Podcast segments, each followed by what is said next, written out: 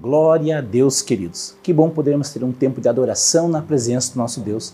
Mas eu quero, quero te convidar a você abrir o seu coração para que nós possamos estar compartilhando dos grandes feitos do nosso Deus.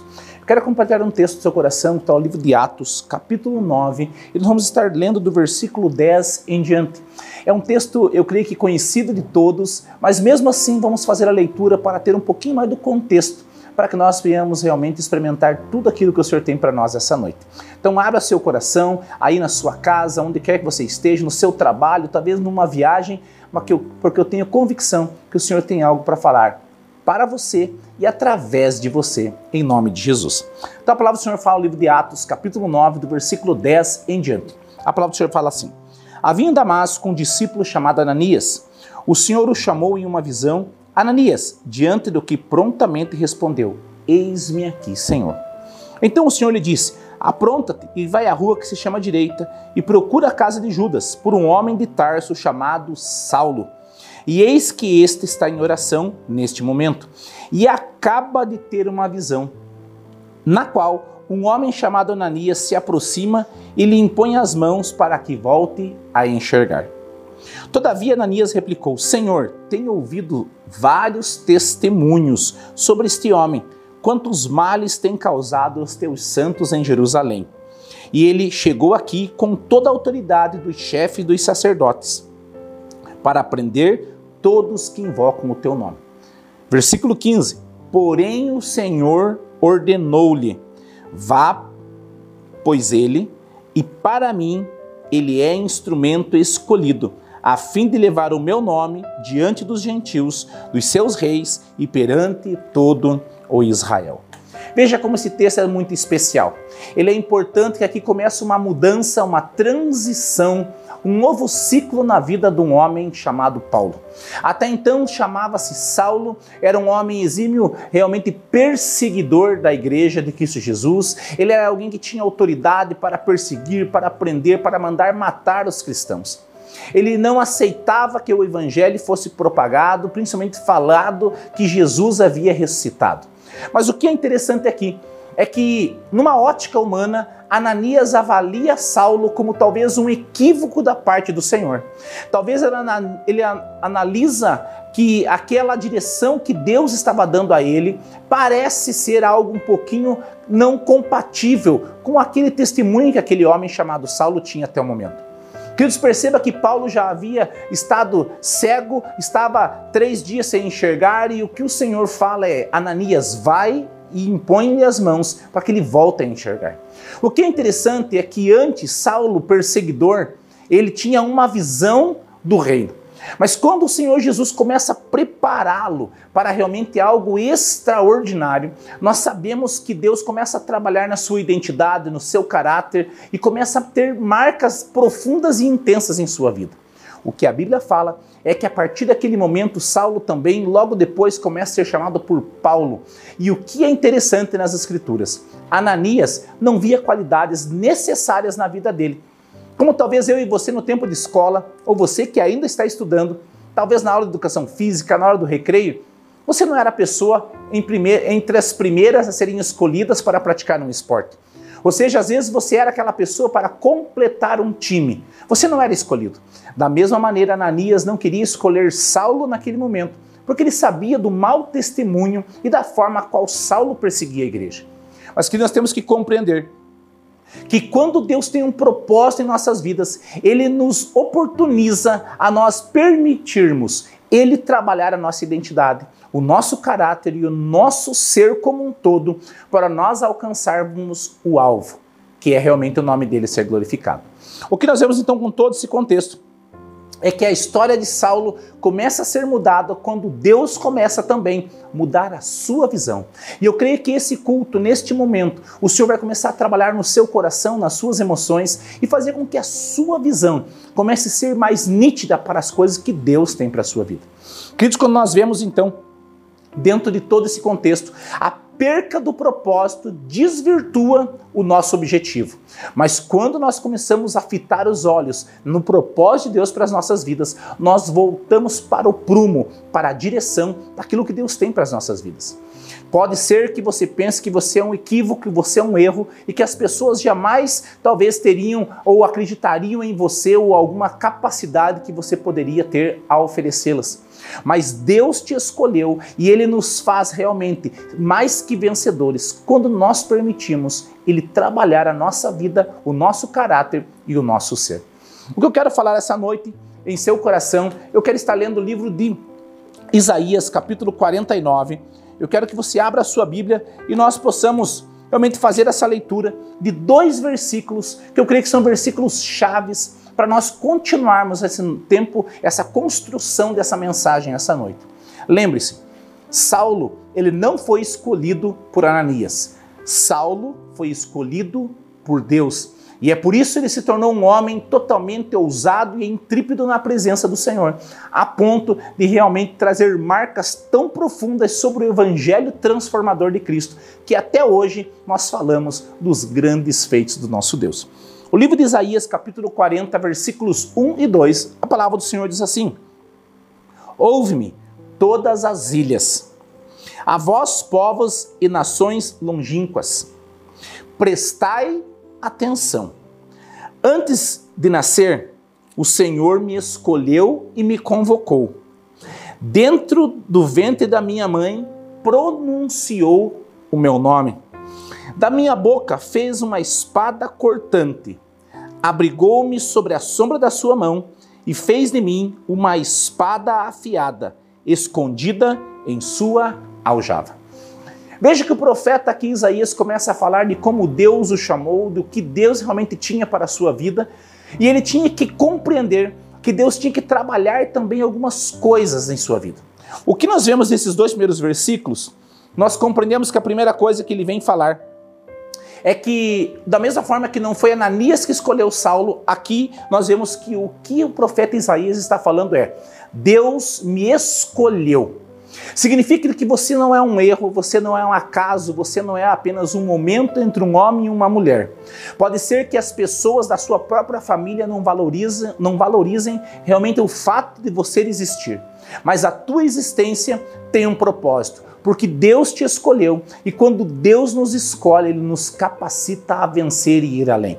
O que nós vemos a primeira coisa é que Isaías fala: Deus me escolheu. Significa que não foi seus pais, significa que talvez como eu, quando fui ter os meus dois filhos homens, lembro que nós fizemos o plano de saúde com a Di, né? A Unimed na época nós falamos: vamos nos preparar para engravidar.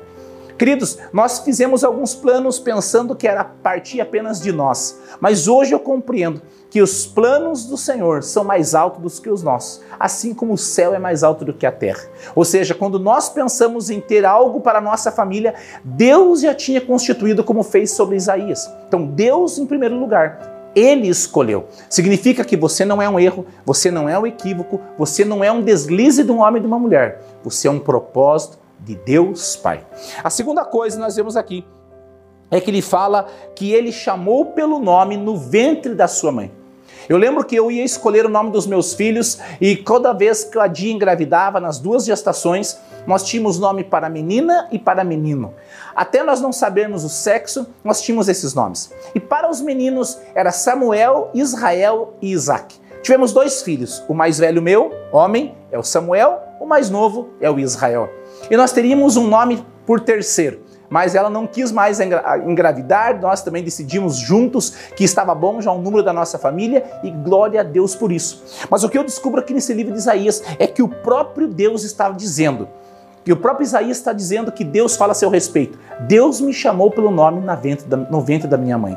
Significa que Deus já te escolheu não por um apelido, não por talvez adjetivos, não por situações que talvez te menosprezem, mas por um nome de propósito.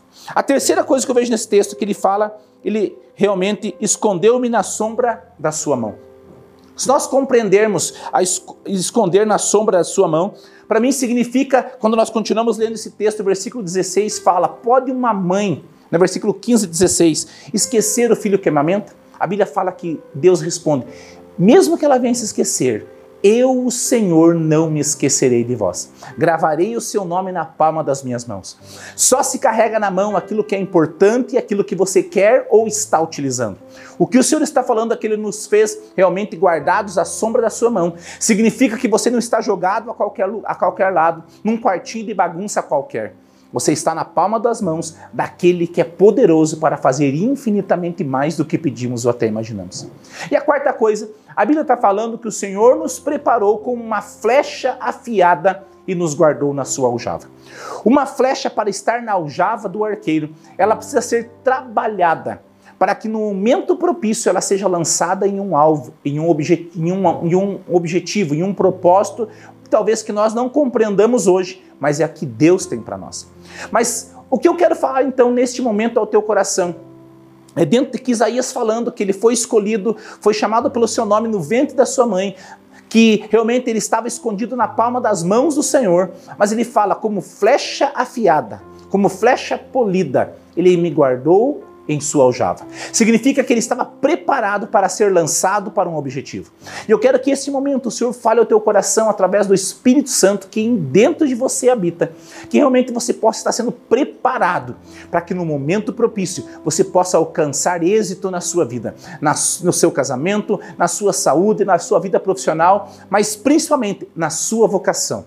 Deus fala, pastor, qual é a minha vocação? Eu posso dizer pelo menos uma, que é você fazer Cristo Jesus ser conhecido através da sua vida. Ele ser glorificado através da sua vida. O que eu quero falar, querido, é que a habilidade do arqueiro em si não vale de nada se a flecha não estiver de uma boa qualidade. Para esta flecha estar na aljava do arqueiro, guardada normalmente atrás dele, ela precisava ter sido passada por alguns processos. E é esse processo que eu quero falar sobre a flecha. Você e eu somos flecha e o arqueiro é Cristo Jesus. Ele que vai nos lançar porque ele é o caminho, a verdade e a vida. Através do seu espírito falando aos nossos corações e nos conduzindo, porque ele é nosso amigo fiel. Ele é aquele que nos ajuda, ele é aquele que nos consola. Então, a primeira característica que eu quero falar nesse momento, através desse culto, é as características de uma flecha e você tem que saber, você é uma flecha guardada na aljava do Senhor, mas para a flecha ser usada, ela precisa ser trabalhada. E a primeira coisa que eu quero falar é que uma flecha, ela tem uma característica. Ela não pode ser uma flecha pesada. Normalmente, se uma flecha tiver um peso em excesso, a tendência é ela não alcançar longas distâncias. Significa que ela é até lançada, mas logo ela cai e não alcança o alvo. Querido, o que tem pesado sobre os teus ombros? O que é o peso que tem talvez atrapalhado o seu caminhar com Cristo? Qual tem sido o peso que tem feito você talvez ter medo, ter insegurança ou talvez apenas viver como talvez momentos difíceis que só vem à sua mente? Querido, eu lembro um texto das Escrituras Sagradas que fala sobre a mulher samaritana. Uma mulher que ela tinha carências emocionais, uma mulher que tinha dificuldade de olhar no olhar das outras pessoas, por talvez tamanha é, situações que aconteciam ao seu dia a dia, com sua vida moral e assim por diante. O que nós vemos nesse texto dessa mulher samaritana é que a Bíblia diz que ela ia ao meio-dia pegar água no poço de Jacó. Ou seja, porque ela ia no horário talvez fora do padrão, do normal das outras pessoas, porque ela não queria ser confrontada, porque ela não queria olhar no olhar das mulheres, talvez das quais ela tinha tido um relacionamento com seus maridos. A Bíblia diz que o Senhor fala: vai chamar o seu marido, e ela diz: Senhor, eu não tenho marido. E o que a Bíblia diz é que Cristo Jesus fala: é verdade, os cinco que você teve não era seu marido, e esse é qual você está também não é seu marido. Ou seja, aquela mulher tinha uma carência emocional, que ela já estava em seis relacionamentos. E talvez cada relacionamento que ela iniciava, algo emocional era suprido, mas por pouco tempo. Porque ela não tinha um caráter trabalhado. A ponto que ela ia no pior horário, por causa do calor extremo do sol do meio-dia, ela ia buscar água. O que ela ia fazer no poço? Saciar a sua sede, a sua natureza. Mas perceba que quando ela chega no poço, Jesus pede água para ela e ela fala: Como você, sendo judeu, pede água para mim, sendo uma mulher e ainda samaritana? Nós temos que compreender que Cristo Jesus, ele tem algo para fazer nas nossas vidas. E ele vai aonde outras pessoas não vão, e ele faz aquilo que as outras pessoas não fazem. Ele chega na vida daquela mulher e começa a mudar a sua sorte. E ele começa a retirar o peso dos seus ombros. Ele começa a confrontá-la, falando sobre os relacionamentos que ela já tinha tido, a ponto que ela fala: Vejo que tu és profeta. A partir daquele momento, querido, a Bíblia diz que ela tem uma nova revelação de uma água que não era uma água natural, mas era de uma água da fonte de vida, a água que ela jamais teria sede, que era a água da parte de Cristo Jesus. Quando ela conhece essa água, o peso da acusação, o peso da vergonha, o peso do medo sai dos seus ombros a tal maneira que quando ela sai daquele lugar, ela deixa aquele, aquele recipiente com água, ela deixa aos pés ali de Jesus, ela deixa próximo ao poço e sai correndo para o vilarejo para dizer que ela tinha encontrado Jesus. Perceba que o que ela mais precisava era água. E quando ela encontra Jesus, a sua maior necessidade é suprida de tal maneira que ela esquece dos problemas. Você precisa esquecer dos problemas que têm trazido peso sobre você, porque você pode estar tendo um relacionamento neste momento com o Cristo Jesus, que é a fonte da água da vida. Qual era o segundo medo daquela mulher?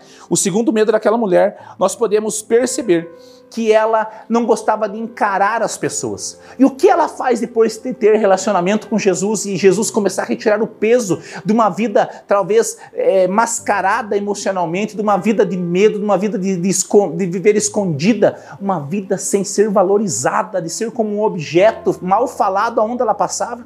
Ela vai encarar as pessoas face a face. E o que ela diz? Venham depressa, porque eu encontrei Cristo Jesus e ele me falou tudo que eu havia, que estava vivendo. Significa que com uma flecha leve, ela não pode ser mais manipulada pelo diabo e você vai alcançar o teu objetivo. Essa mulher ali ia continuar até os últimos dias da sua vida, de relacionamento em relacionamento, uma vida cíclica e ela não iria avançar para aquilo que Deus tinha para a vida dela. E ela só conseguiu vencer os seus medos porque ela encontrou a fonte da água da vida. Em outras palavras, o peso que a fazia realmente ter medo foi retirado. Qual é o peso que está sobre os teus ombros? Qual é a, os medos que você tem, talvez de situações que você já fez, realizou, ou talvez que você não tenha conseguido escapar das mentiras do diabo? Meu irmão, minha irmã, você que me assiste neste momento e cultua o Cristo Jesus em sua casa, onde quer que você esteja. Você tem que perceber e não permitir mais o peso de muitas coisas que o inimigo quer lançar sobre os teus ombros, te impedirem de você avançar e alcançar coisas novas e maravilhosas da parte do Senhor. A segunda coisa que eu vejo nesse, desse, nessa ilustração de uma flecha, que uma flecha ela precisa ser reta. Por que uma flecha precisa ser reta? Porque se ela for torta, quando ela for lançada, a tendência é ela não seguir uma linha reta, e sim ela sair e perder o seu propósito. Como um avião que vai é, percorrer grandes distâncias, se ele sair um milímetro do seu trajeto, certamente ele vai viajar, mas não chegará no lugar de destino. Quando nós não temos uma vida reta, a tendência é nós sermos lançados, lançados, lançados, mas a tendência normalmente é nós alcançarmos qualquer outro alvo, menos aquele que Cristo tem para as nossas vidas. Quando nós vemos esse, essa figuração que eu estou trazendo sobre uma flecha, e ela precisa ser reta. Nós vemos que ser reto não significa que nós não tenhamos dias difíceis, mas significa que nós sabemos quem está nos lançando. Lembra da história de Jó? A Bíblia diz que Deus fala para o diabo: Tá vendo meu servo Jó? Ele é justo, fiel, íntegro. Em outras palavras, é um servo reto. O que a Bíblia fala é que o diabo tentando realmente é, é, manipular as situações para que o Jó negasse a Deus, a Bíblia diz que o Senhor fala a ele: Você pode fazer tudo, só não tire a sua vida. A Bíblia fala que os seus filhos foram mortos, os seus gados foram mortos, os seus bens foram perdidos, a sua saúde foi contaminada, foi é, é, teve situações que ele perdeu talvez a sua sensibilidade, perdeu sua intimidade com sua esposa por causa daquela lepra em seu corpo. Ou seja, Jó perdeu tudo. Querido, mas nós temos que ver que Jó, ele realmente ele era um instrumento nas mãos de Deus.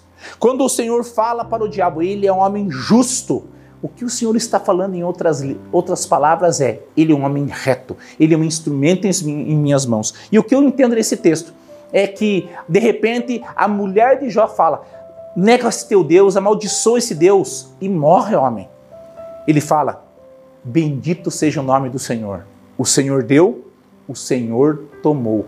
Louvado seja Deus. Ou seja, o que Jó compreende é que ele sabia que estava perdendo aquilo que era mais precioso, que era seus filhos, aquilo que era importante, que era seus bens, mas ele não perdeu o principal, ser um homem reto, justo e íntegro. Não permita, querido, as imperfeições da sua vida impedirem Deus de te levar para o seu objetivo. Deus tem algo para fazer na sua vida, como tinha na vida de Jó. Perceba que até mesmo dentro da sua casa ele foi talvez motivado a desistir, mas ele não desistiu porque ele era alguém reto e sabia onde queria chegar. Você precisa ter o discernimento que o diabo vai fazer você perder a sua trajetória, mas Deus quer que você permaneça fiel. Por isso Paulo fala: "Eu prossigo para o alvo, eu sigo adiante". E é por isso que ele fala: "Combati o bom combate, completei a carreira e guardei a fé". A terceira coisa que fala sobre a flecha é que uma flecha tem que ser bem ajustada com o alvo. Querido, uma flecha ela não pode ser atirada de qualquer maneira, porque senão você nunca vai alcançar o centro daquele alvo. Mas por que tem que estar bem ajustada com o alvo? Porque uma flecha que está bem ajustada com o alvo, ela tem um propósito de coisas melhores. Ela tem uma perspectiva positiva. E o que vem ao meu coração é sobre a mulher de Ló. Quando o Senhor fala com eles que ia destruir aquele lugar, aquela Sodoma e Gomorra, o que a Bíblia diz é que ele fala através daqueles anjos qual ele mandou, a qual aquelas, aqueles homens a qual ele mandou lá, e fala: vocês precisam sair daí porque eu vou destruir essa cidade. Querido, o que Deus está falando? Eu vou trabalhar algo novo em suas vidas, um novo recomeço para que vocês possam experimentar a minha agradável vontade. Mas o que a Bíblia fala que é a mulher de Ló num determinado momento ela começa a caminhar e de repente, o que eu posso crer é que ela teve saudades do passado. Ela teve talvez dó de ser destruído coisas que ela havia construído em um passado. E quando ela olha para trás, ela vira uma estátua de sal. O que significa isso para mim? É que uma estátua de sal fez ela perder o propósito e estagnar em sua vida. O que talvez tem feito você talvez não conseguir focar a sua vida naquilo que Deus tem para você? Meu querido, eu quero que você abra seu coração diante da presença de Deus e que você possa focar a sua vida a tal maneira que você não venha paralisar, estagnar, mas continue avançando. O que Deus estava fazendo era tirando eles daquele local e levando para algo melhor. Mas quando ela teve uma saudade do passado, de espiar coisas que antes ela estava vivendo, mas que ela não iria mais viver, ela virou alguém paralisado. Se talvez as circunstâncias tenham feito você olhar para trás, preste bem atenção, você precisa continuar olhando para frente, porque para a sua frente tem um Deus que tem um objetivo onde ele vai ser glorificado. Chega de dar uma espiadinha no passado, que quem não foca no futuro jamais experimentará o favor de Deus. A outra coisa que eu quero falar sobre uma flecha é que uma flecha precisa ser tensionada. Uma flecha precisa ser muitas vezes puxada para trás para aí sim ela ter uma, um impulso para alcançar o objetivo. Para mim, um exemplo clássico é Cristo Jesus, quando foi afirmado por Deus, quando estava sendo batizado, e a Bíblia fala que uma voz dos céus veio com forma de pomba e diz: Este é o meu filho amado a quem eu tenho prazer. Querido, logo depois ele é conduzido ao deserto e é tentado pelo inimigo das nossas almas. E o que é interessante nesse texto é que o diabo questiona a paternidade, que fala para ele transformar pedras em pães, fala para ele ser jogado num pináculo, fala para ele se prostrar adorado e ele ganharia aqueles reinos. Mas o que eu entendo é que Jesus ele nos ensina que ele foi tensionado, puxado para trás para que nós pudéssemos ser lançados para o propósito maior. Qual é o propósito maior? Deus ser glorificado, Jesus ser conhecido, a presença ser liberada aonde quer que nós estejamos. Quando nós vemos esse texto do que está falando de ser tensionado, nós compreendemos que Jesus, no momento correto, ele foi tensionado, principalmente naquela cruz do Calvário, para que ele pudesse falar aquela frase: Pai, está consumado. O que ele estava dizendo? O meu amor por esse povo, o seu amor por esse povo está consumado. E querido, homens e mulheres, de capa a capa da Bíblia, sempre antes de uma grande vitória, de um grande mover de Deus, tiveram momentos difíceis. Daniel foi próspero na Babilônia, mas ele passou para a cova dos leões. José foi injustiçado, foi vendido como escravo, foi esquecido, mas logo depois ele foi o segundo no Egito. Nós vemos que Sadraque, Mesaque e Abidenego, eles não negaram aquilo que eles criam que era Deus, era o principal para as suas vidas. Eles foram jogados em uma fornalha, mas até mesmo lá eles estavam passeando com um quarto homem e foram abençoados naquele lugar onde eles estiveram. Se você está sendo tensionado, esmagado, talvez passando por momentos difíceis, não desanime porque Jesus está com você, porque o seu espírito te consola e te conforta. Se está difícil em seu lar, não abra mão da sua casa. A sua casa é um lugar de bênção. Josué falava isso, eu não sei quanto a vocês, mas eu e a minha casa serviremos ao Senhor. Você não pode abrir mão disso, porque você é alguém que vai ser instrumento nas mãos de Deus, a tal maneira que ele será conhecido através da sua vida. E último lugar, uma flecha, ela deve estar em uma aljava. Perceba que o arqueiro sempre colocava a flecha atrás dele. E quando ele retirava aquela flecha trabalhada, ele lançava para o alvo. Querido, o que nós vemos e compreendemos esse texto é que aquela flecha que estava ali, ela já estava guardada e protegida, esperando o momento certo dela ser lançada. Se você, querido, ainda não viveu coisas de Deus e tem promessas de Deus para a sua vida, não desanime. Lembra Davi? Ele foi ungido rei na casa do seu pai pelo profeta Samuel. Mas quando termina aquela cerimônia, ele volta para o campo cuidar das ovelhas. Até que se levanta um incircunciso filisteu chamado Golias. Foi aquele gigante que fez Davi usá-lo como trampolim para que ele pudesse estar no trono a qual Deus tinha prometido para ele. Se você foi prometido, se você teve promessas da parte de Deus, se você tem palavras da parte de Deus para a sua vida, mas ainda não aconteceu, você fala, pastor, será que Deus se esqueceu de mim? Deus não se esqueceu de você. E esses gigantes que têm se levantado podem ser um trampolim, o um momento de um novo ciclo na sua vida, como foi que Davi. Ele foi ungido rei, nada aconteceu até se levantar Golias. Pode ser que você tenha uma palavra para coisas especiais da parte do Senhor para a sua vida. E pode ser que você fale, mas até agora nada aconteceu, pastor. Pode ser que esse gigante, essas lutas que você tenha tido, possa ser um trampolim para um novo momento para a sua vida. Que do que eu compreendo nessas escrituras é que o próprio Deus é o autor e o consumador. Pode ser que você esteja numa página da sua história que você talvez não gostaria de estar vivendo, mas ele tem um final feliz para você. E sabe qual é o feliz final para você? É ele ser glorificado e um dia nós estarmos numa eternidade com ele. Querido, o tema desta noite é prosseguindo a um lugar de propósito. Você precisa prosseguir para que Deus te leve para este lugar. E eu quero dizer algo a você. Uma flecha, nós sabemos que ela alcança o objetivo, o alvo, que quando nós chegamos lá e retiramos ela, aonde ela chega, aonde ela bate, ela deixa marcas.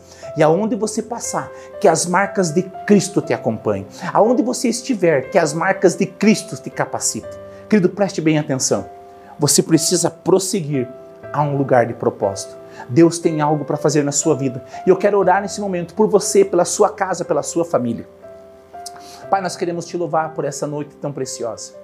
Senhor, creio que o Senhor está trazendo um despertar. Primeiro, Deus, que o Senhor nos escolheu, que o Senhor nos chama pelo nome, que o Senhor nos guarda na palma das suas mãos e que o Senhor nos faz como flecha polida, como uma flecha pontiaguda, uma flecha preparada para o objetivo. Mas Deus, o Senhor precisa tirar todo o peso da mentira que o diabo tem lançado sobre nós, sobre a vida dos meus irmãos, de suas casas, suas famílias. Pai, que toda, talvez a tortura que possa existir, Tu és o carpinteiro de Nazaré, que pode sim endireitar as veredas do justo, e nós clamamos nesse momento, Deus, que o Senhor esteja trabalhando em nós. Pai, que queremos declarar que nós queremos ter uma vida ajustada com o objetivo, não apenas dos nossos sonhos, daquilo que nós sonhamos, mas daquilo que o Senhor tem para nós. Pai, começa a trabalhar na vida dos meus irmãos, começa a mudá-los, Pai, realmente a ótica como o Senhor fez com Saulo. Antes ele enxergava de uma maneira, mas quando ele teve intimidade com o Senhor, ele teve uma outra visão, uma visão ampliada, Senhor, de tudo.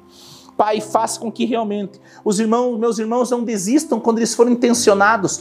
Voltar para trás não significa literalmente retroceder, mas significa ganhar impulso para ir além. E que se eles estão passando por lutas, que eles permaneçam fiéis, porque Deus é fiel e Ele vai fazer no momento propício aquilo que Ele prometeu. Deus, que sejamos flechas guardadas em sua aljava e que no momento certo o Senhor fala na tua palavra que o Senhor é o meu pastor. Querido, e o que um pastor faz? Ele vai à frente das suas ovelhas. Significa que o nosso pastor está à sua frente e quando ele nos tirar de, de trás de si, como uma flecha, nos colocar nesse arco, nós alcançaremos o favor dele. E eu te abençoo esta noite e declaro o favor de Deus te envolvendo, a graça e a misericórdia do Senhor Jesus Cristo vindo sobre você. Deus, nós te engrandecemos nessa noite e que cada irmão, cada pessoa que está nos assistindo nesse momento sejam marcados, porque nós estamos prosseguindo para um lugar de propósito e nós seremos flechas na mão do guerreiro, flechas na mão do nosso Senhor. Obrigado, querido, por você estar conosco. Que o amor de Deus, que a graça e a misericórdia do Senhor Jesus Cristo, que a doce comunhão e os dons do Espírito Santo esteja sobre você, sobre a tua casa para todo sempre. Deus abençoe e obrigado por estar juntamente conosco aqui com a família Semivida cultuando a Cristo Jesus. Deus abençoe.